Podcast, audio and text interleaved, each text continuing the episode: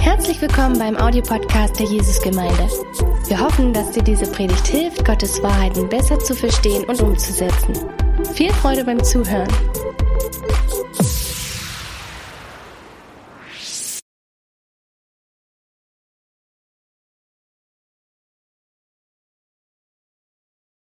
Guten Morgen auch von mir. Okay, sehr klar.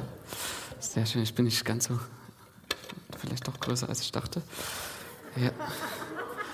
Sehr schön. Schönen guten Morgen auch von meiner Seite. Ich möchte jetzt gar nicht lang schnacken, sondern ich möchte euch bitten, euch zu erheben. Bitte, ja, das war ernst gemeint. Die Technik darf gerne die Musik anmachen, denn wir werden uns erheben vor dem König Darius, dem Mächtigen, dem Siegreichen,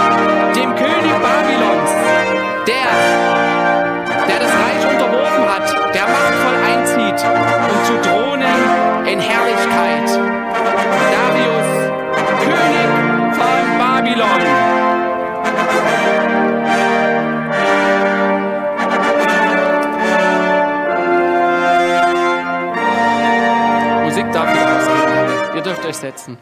Dankeschön.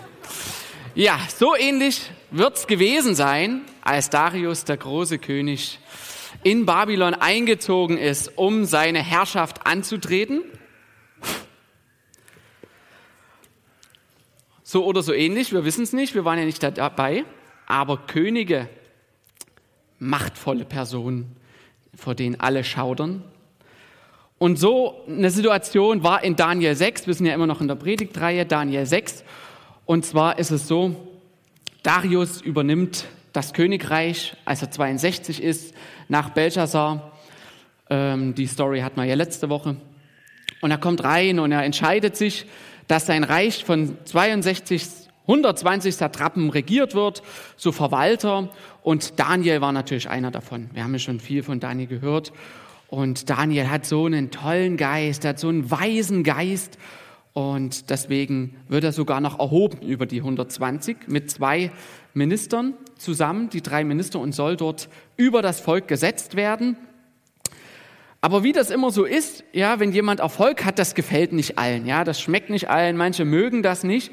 Und genau so gibt es da ein paar Minister, die sich zusammenrotten und zum König Darius gehen und sagen, hier, wir haben eine Idee ähm, für, ein, für ein Gesetz, und zwar das Gesetz, dass niemand eine Bitte an seinen Gott oder einen anderen Herrscher richten darf, also an Darius für die nächsten 30 Monate, äh, 30 Tage.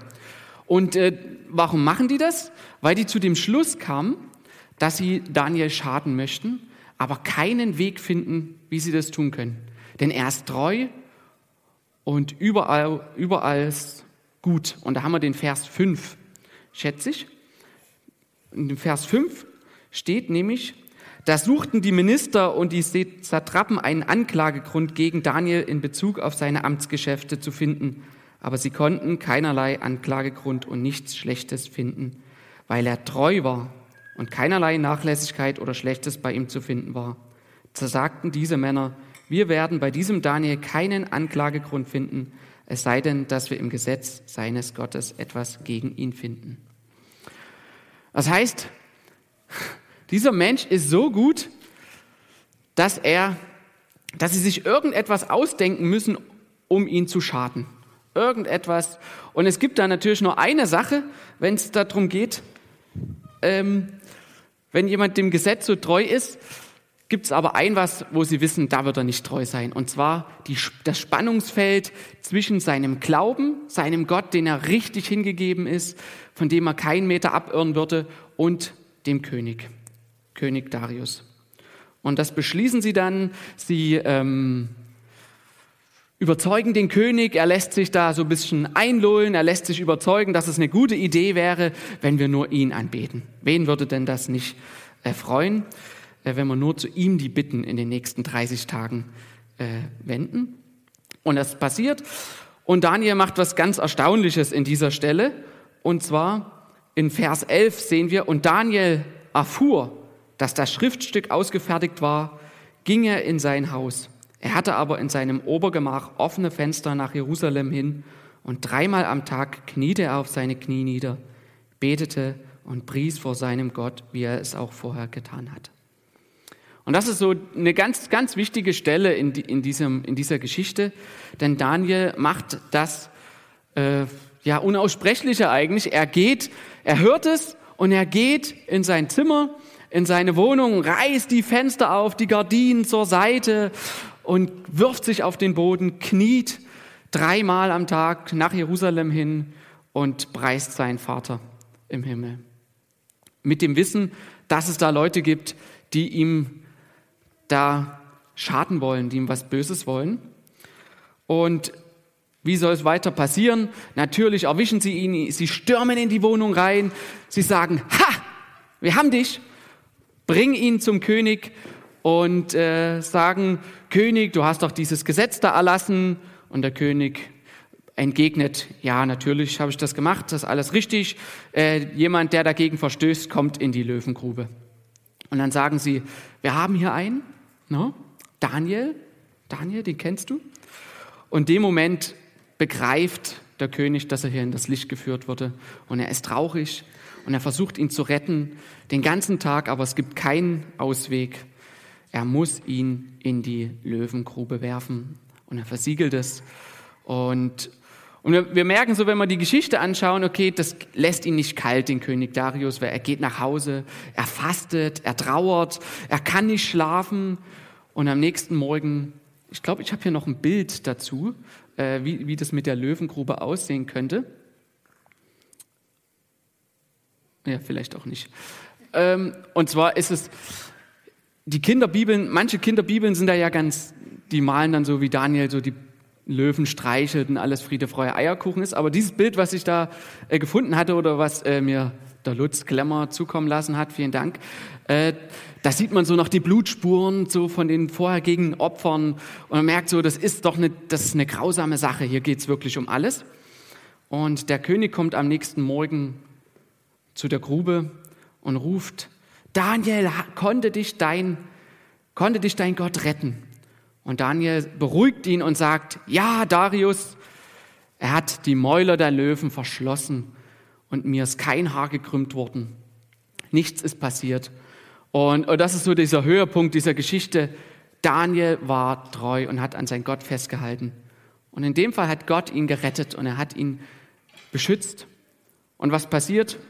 Die Intriganten werden hineingeworfen in die Grube und sofort in Fetzen zerrissen. Das passiert denen, die böse sind. Und Daniel, Darius feiert Daniel, er sagt, also er feiert nicht Daniel, sondern er feiert den Gott Daniels und sagt, groß ist dieser Gott, Friede sei mit all dem Volk. Und er schickt eine Depesche raus und sagt, dass dieser Gott angebetet werden soll. Und Daniel ist in aller Ehren. Das ist die Geschichte, um die es heute geht, in kurzen Worten, ähm, so für euch zum Hintergrund. Und was die Geschichte uns sagt, was sie uns lehren will, ist der Gedanke, lebe deinen Glauben. Lebe deinen Glauben, ja, egal was passiert. Und ich habe da drei, drei Schwerpunkte gefunden, in die ich da hineingehen will, wenn es ums Thema geht, lebe deinen Glauben. Punkt Nummer eins, den wir hier in Daniels Leben sehen, ist, lebe deinen Glauben öffentlich. Hier ganz kurz, Daniel machte die Fenster weit. Zweiter Punkt wird sein, lebe deinen Glauben treu, denn Daniel hat nicht aufgehört. Über all die 60 Jahre war er treu bei Gott. Und lebe deinen Glauben im Angesicht von Diskriminierung, all dieser Trappen, die Statthalter und die Vorsitzenden und die ganze hohe Sippschaft wollten ihm was Schlimmes. So steht es im Wort. Und das war die Diskriminierung bis zum Tode. Lass uns einsteigen in den Punkt Nummer eins. Lebe dein Glauben öffentlich. Lebe deinen Glauben öffentlich. Was ich so faszinierend finde und viele, die diesen Text lesen, kommen zu demselben Punkt, dass wenn sie die, diese Stelle in Daniel 11 lesen und da steht, ich lese einfach nochmal vor, weil es so gut ist. Und als Daniel erfuhr, dass das Schriftstück ausgefertigt war, ging er in sein Haus. Er hatte aber in seinem Obergemach offene Fenster nach Jerusalem hin und dreimal am Tag kniete er auf seine Knie nieder, betete und pries vor seinem Gott, wie er es auch vorher getan hatte. Schon krass, Daniel tut etwas, was man eigentlich nicht so erwarten würde in so, einem, in so einer Situation. Er ist in einer hohen Position. Er, er weiß, dass da Leute ihm etwas Schlechtes wollen, dass sie ihm etwas Böses wollen. Das ist ein bösartiger Plan, ein hinterhältiger Plan, weil es hier um alles geht. Es geht nicht ja, um, um ein schlechtes Wort gegen jemanden oder dass man sich ein bisschen schämen muss, sondern es geht um den Tod. Und ich denke aber, dass Daniel diesen Plan, dass er Trappen durchschaut hat, der Verwalter. Er wusste, um was es hier geht, denn er war clever, aber seine Entscheidung war fest, Gott zu dienen und ihm zu preisen. Und das öffentlich. Und dir und mir wäre es vielleicht so gegangen, dass wir gesagt hätten, Mensch Daniel, was machst denn du da? Bist denn du ganz bei Trost? Mach doch die Fenster zu, mach's Licht aus, leg dich in dein Bett, zieh die Decke drüber, bete dort, wenn es sein muss. Oder 30 Tage, das überlebt Gott. Ja. Und, und wir als Deutsche, wir sind ja auch so ein bisschen sicherheitsbewusst ne, und bedürftig. Und wir wissen ja, okay, hier, meine Güte, die Lebensversicherung, die wird hier nicht zahlen, das ist Eigenverschulden. Ne? Hier geht es ums Gehalt, hier geht es um die Familie, hier geht es ums Haus vielleicht, ja, das gute Eigenheim. Und was wird aus den Söhnen und Töchtern, die er hatte und der Frau?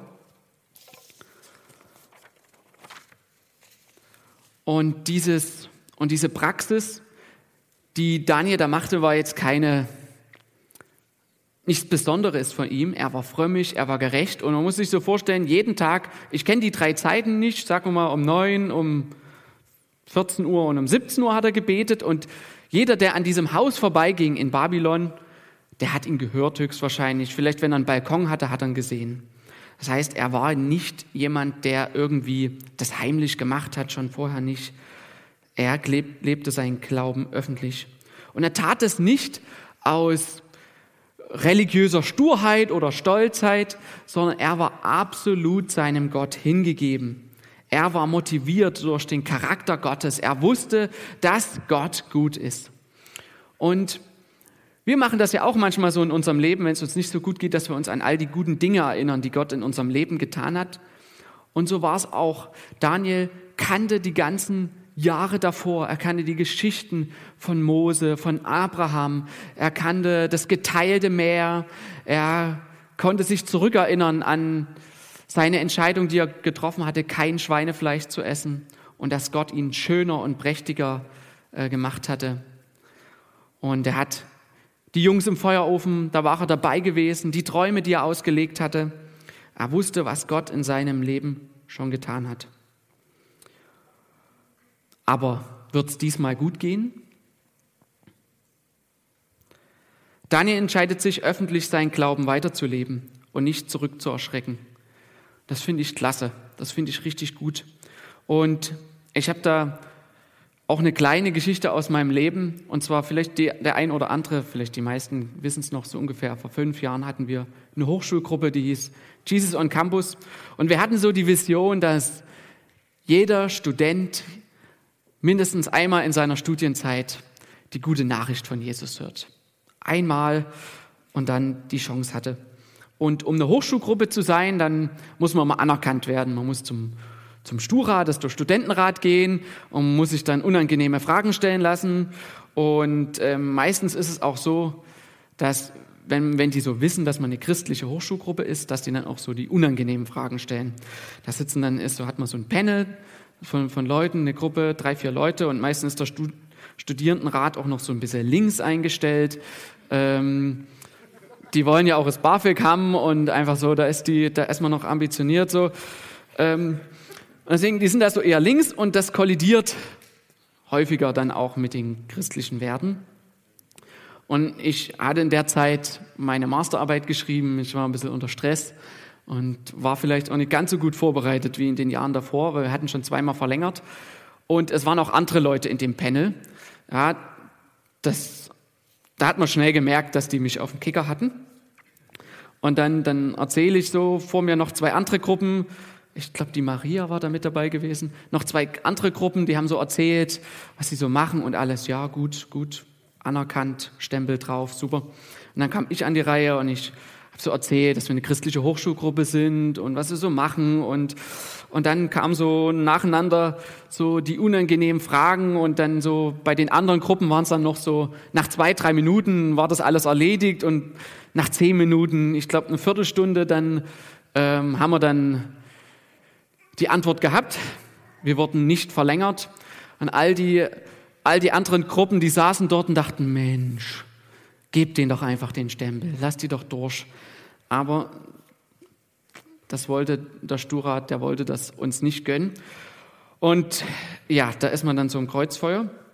Und das war so ein Moment, wo ich natürlich die Chance hatte, ja, formuliere ich das einfach so nett oder oder stehe ich zu dem, was wir glauben und von dem wir überzeugt sind? Und geht es da vielleicht auch damit ein, dass es dann nichts wird? Und habe da vor dieser Gruppe auch mein Bekenntnis oder unser Bekenntnis abgegeben, dass wir gesagt haben, okay, nee, hier möchten wir treu sein.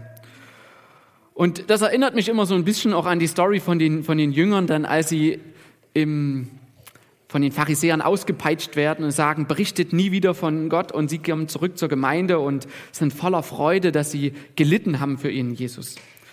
Ganz so krass war es jetzt nicht bei mir, also ich hatte keine Stream, aber so ein Ticken, es war doch eine schwierige Sache, so man ist dann danach schon so ein bisschen gedrückt und kommt dann raus und, ähm, und doch war es eine, eine gute Erfahrung, äh, einfach sein Mann dort zu stehen. Punkt Nummer zwei, lebe deinen Glauben treu. Lebe deinen Glauben treu. Und vielleicht fragst du mich, wo in dieser Geschichte siehst du, lebe deinen Glauben treu. Aber es ist im selben Vers, in Vers 11 steht dort, wie er es auch vorher getan hatte. Also Daniel ging in sein Zimmerlein, in seinem Camp, riss die Fenster offen, das hatten wir gerade eben. Und dann steht im letzten Teilabschnitt des Satzes, wie er es auch vorher getan hatte. Das heißt, Daniel das war eine übliche Praxis von ihm. Es war keine Rebelliv, also eine Handlung in Rebellion, dass er es deswegen gerade macht, sondern er hat das schon viele Jahre so gemacht. Und wir lieben, wir lieben alle Stories, wir lieben alle Geschichten, wir lieben Disney-Filme, ähm, weil da einfach was Tolles passiert. Ja, jemand ist mutig, jemand geht voran, es gibt ein Happy End, ja, was, was wir feiern können. Und wir kennen ja jetzt die, das Ende der Geschichte. Wir wissen ja, da gibt es ein Happy End und ein Happy End durch die mächtige Hand Gottes, der gerettet hat. Doch ohne Daniels Treue wäre es kein Happy End geworden.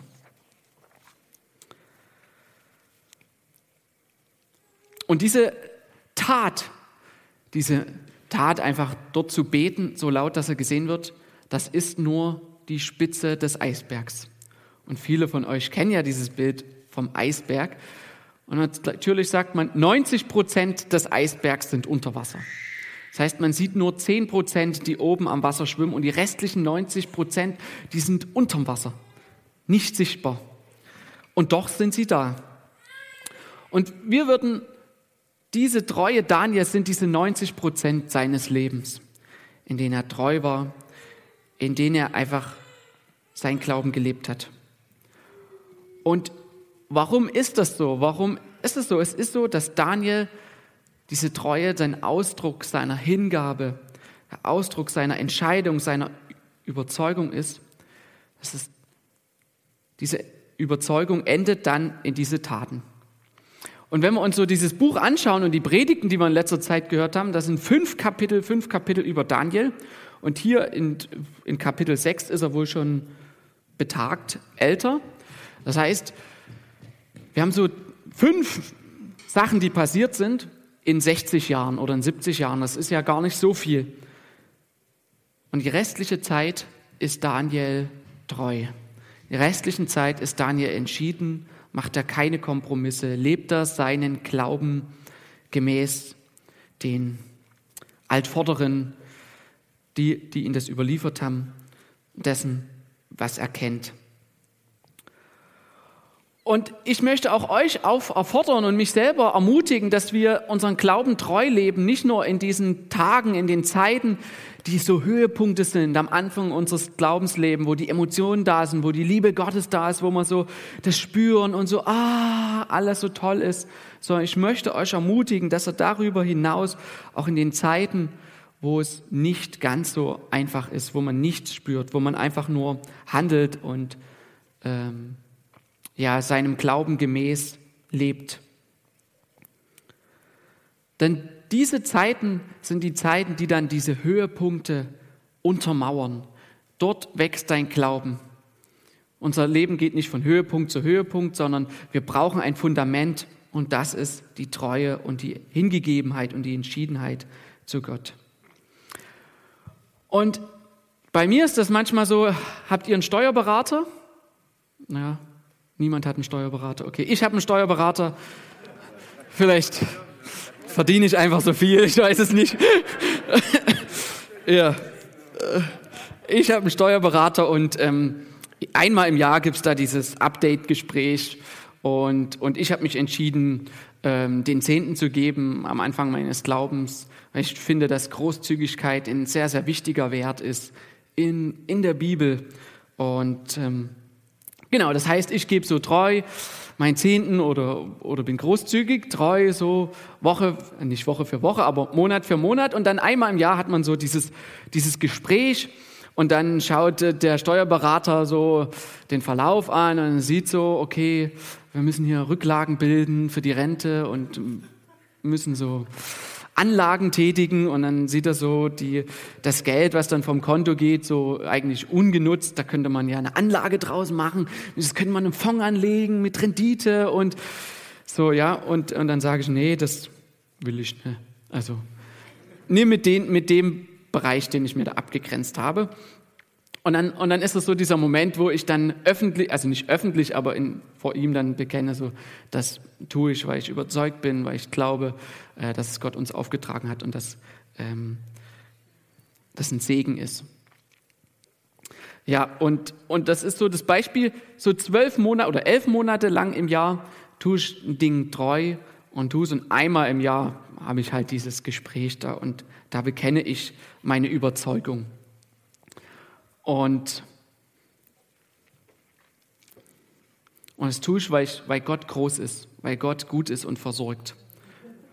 Über alle Dinge hinweg. Und ich habe noch nie Mangel erlitten. Und das ist in vielen Bedingungen so in unserem Leben. Das war nur ein Bereich, sei es Reinheit oder andere Themenbereiche in unserem Leben, ähm, wo wir treu sind und uns hingeben und Tag für Tag Dinge tun, die nicht gesehen werden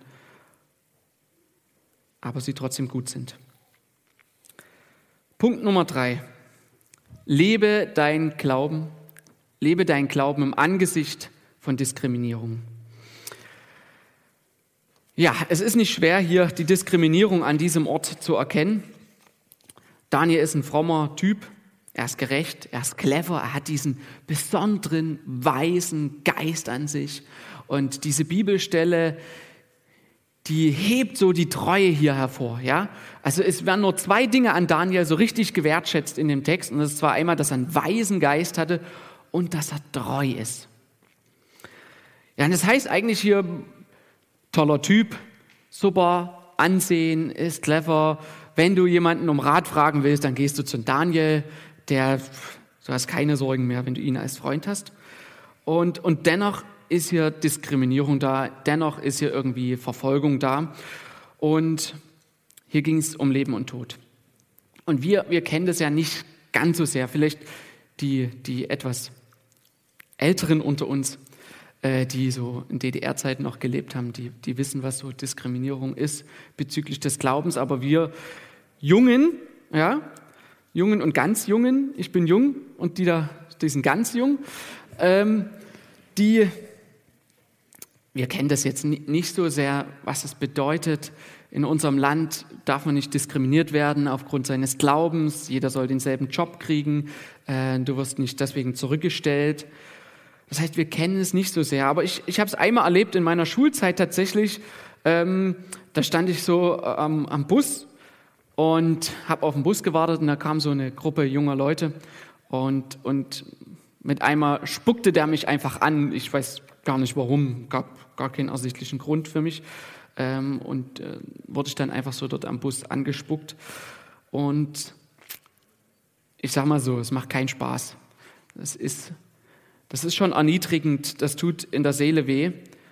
Und ich kann mich aber erinnern, wie ich das irgendwie, ich weiß nicht wie, aber mit Würde getragen habe und, und wusste, okay, ich muss den Jungs da vergeben. Ich muss ihnen, ja, ich muss das abhaken, ich muss das vergeben. Und vielleicht ist es so, dass wir in Zukunft mehr Verfolgung erleben werden. Vielleicht ist es so, dass, es, äh, dass wir es spüren werden. Und dann möchte ich uns gemeinsam ermutigen, dass wir das mit Würde tragen, dass wir wissen, dass es nicht an uns liegt, wir sehen im Neuen Testament, dass Jesus sagt, oder dann ein Schreiber im Johannesbrief ist es sogar so, die sagen, hey, die lehnen euch nicht ab wegen euch, sondern sie haben Jesus als erstes abgelehnt. Sie haben Jesus als erstes abgelehnt und deswegen werdet ihr auch Ablehnung erfahren. Und ich meine, wenn wir dann so denken und wissen, hey, vielleicht werden wir jetzt schon diskriminiert in anderen Ländern, da passiert tatsächlich Verfolgung, dann warum lebt Daniel seinen Glauben öffentlich? Warum lebt er seinen Glauben treu? Warum lebt er seinen Glauben angesichts von Diskriminierung? Warum sollen wir unseren Glauben leben? Und als Daniel, als Darius an die Löwengrube kommt, da ruft er, Daniel, hat dich dein Gott gerettet? Hat dich dein Gott gerettet? Und Daniel sagt, mein Gott hat den Löwen das Maul zugehalten. Er hat ihn zugehalten. Er hat einen Engel gesandt, der gekommen ist und der sie ruhig gestellt hat für die ganze Nacht. Und in dem Fall, ja, das ist das Happy End, von dem ich gesprochen habe. Hier greift Gott mächtig ein. Und er ist herrlich und er trumpft über alles. Und wenn wir jetzt ganz am Anfang unserer Geschichte gehen, ganz am Anfang von meiner Predigt, dann erinnert ihr euch noch, wir sind aufgestanden vor dem mächtigen König Darius. Wir sind aufgestanden vor diesem Mann, der, der glorreich ist, der siegreich ist, der Babylon eingenommen hat. Doch dann in der Geschichte, über die Geschichte erkennen wir, irgendwie hat er dann doch nicht so viel Macht. Er kann Daniel nicht retten. Es, er schafft es nicht. Er hat dieses Dekret, dieses Verbot erlassen und versucht alles. Also in dieser Geschichte merken wir, er ringt mit seinen Rechtsanwälten. Gibt es da noch einen Weg? Gibt es da noch ein Schlüpfloch in, in, in dem Gesetz? Und, und es gibt keins. Am Abend muss er sich geschlagen legen, geben und er merkt, er ist, er, er ist machtlos. Er kommt an seine Grenzen. Er ist in seiner Fehleinschätzung gefangen. Und hier kommt unser Gott ins Spiel. Hier kommt unser Gott ins Spiel, der rettet, der retten kann, der retten will. Dort, wo die Grenzen des Darius aufhören, da fängt Gott an zu blühen. Da fängt Gott an zu wirken. Und wir merken so, Darius ist nur ein winziger Teil in diesem riesen Getriebe, ja, nur ein kleines Würmchen. Und Gott hält das ganze Universum zusammen. Gott ist mächtiger als die Zeit. Er steht über die Zeit. Er ist gewaltig und ewig und allmächtig. Und wir wissen und wir sehen, Daniel vertraut seinem Gott und er rettet ihn. Wir wissen das heute nicht. Wir wissen nicht, ob und wann er es tut und ob er es überhaupt tut, aber wir wissen, er kann es tun. Er kann retten. Und all deinen Umständen, in all meinen Umständen, dort, wo du dein Glauben öffentlich lebst, wo du vielleicht angefochten wirst, dort lass Gott für dich kämpfen. Lass Gott für dich ringen. Versuch's nicht aus eigener Kraft. Lass Gott die Arbeit für dich tun. Gott wird mit dir sein. Gott wird sich zu dir stellen. Vielleicht nicht damit, dass er den Löwen das Maul zuhält oder dass es vielleicht einen direkten Ausweg gibt, wie ihn manche der Glaubenshelden auch in den vergangenen Tagen gewünscht hatten, wie Bonhoeffer, als er am Galgen stand, hätte er sich sicherlich das Eingreifen Gottes gewünscht, dass alle umfallen und er da draus hinausläuft. Aber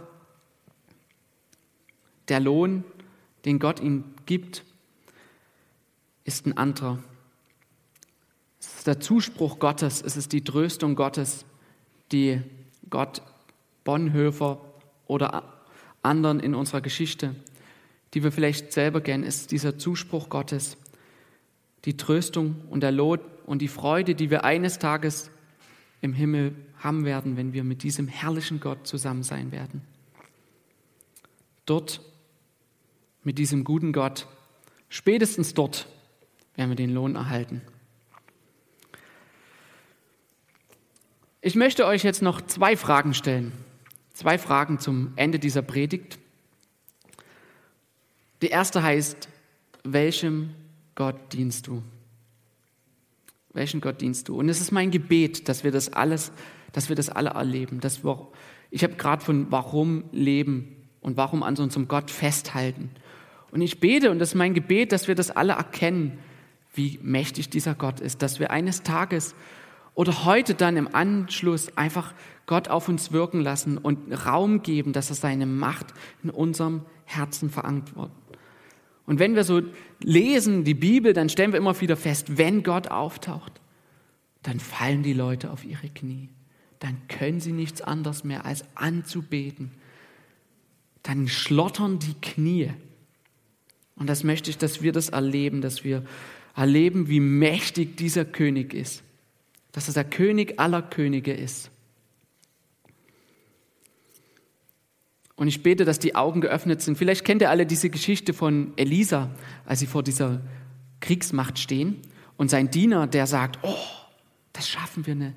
Die sind so viele. Und Elisa sagt, mit uns sind mehr als die, die wider uns sind. Und Gott öffnet seine Augen und er sieht die Trilliarden an Engeln, die dort sind.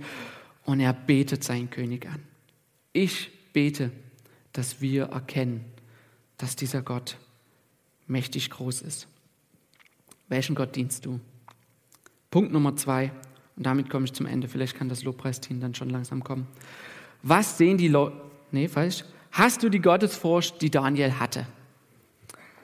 Haben wir die Gottesfurcht, die Daniel hatte?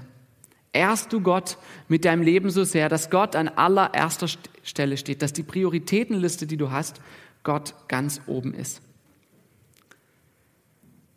Wenn wir wissen, welchen Gott wir dienen, und wissen, dass er gut ist, dass er für uns ist, dann lasst uns keine Kompromisse machen. Da lasst uns nicht irgendwie sagen, na gut, wie Daniel, ich ziehe die Decke über den Kopf und bete dann halt für uns, sondern seine Tat wirft natürlich auch ein, ein Licht auf Gott. Ja, es ist auch, wenn Sie sehen, was Daniel tut, dann ziehen Sie Rückschlüsse aufs Leben Gottes. ich möchte in meinem Leben Grenzen festsetzen, wo ich sage, okay, bis hierher und nicht weiter. Bis hierher kann ich vielleicht mitgehen, aber danach ist mein Gott mir wichtiger. Dann muss ich einfach einen Schlussstrich ziehen und sagen, nein, hier kann ich nicht mehr mitmachen in dieser Gesellschaft, hier kann ich nicht mehr mitmachen in dieser Kultur, sondern ich lebe eine andere Kultur, eine Königreichskultur die über allem steht. Daniel lebte sein Glauben öffentlich. Daniel lebte sein Glauben treu. Daniel lebte sein Glauben im Angesicht von Diskriminierung. Denn Gott ist fähig. Er ist der Retter unseres Lebens. Er ist der Retter. Er ist gut. Und ich möchte uns bewusst machen, dass wir jetzt im letzten Lied nochmal vor diesem Gott kommen und im im Angesicht dessen, was ich gesagt habe, im Angesicht dieses herrlichen Gottes, vor dem Darius nur ein kleiner Wurm ist, dass wir seine Größe erkennen und dass daraus Mut erwächst, unseren Glauben zu leben. Dass Mut erwächst dort, wo wir öffentlich uns bekennen und dazu stellen, was wir glauben. Dass wir unseren Glauben verteidigen, unser und dass wir unseren Gott erheben über jede menschliche Meinung, jeden menschliches, ja, Meinung und jedes menschlichen bösen Plan und böses, böses Wort vielleicht auf unserer Arbeit. Er ist ein gewaltiger Gott. Ihm ist alles unterworfen. Lasst uns erheben vor unserem mächtigen Gott. Herr Jesus, ich preise dich. Herr, zeig uns, wer du bist. Zeig uns, wie du bist. Zeig uns dein, die Furcht von dir ausgeht, für der alle zittern vor der alle ihre Knie eines Tages beugen werden. Danke, Herr, dass wir dich an unserer Seite haben, dass du für uns kämpfst. Halleluja, danke Jesus. Amen.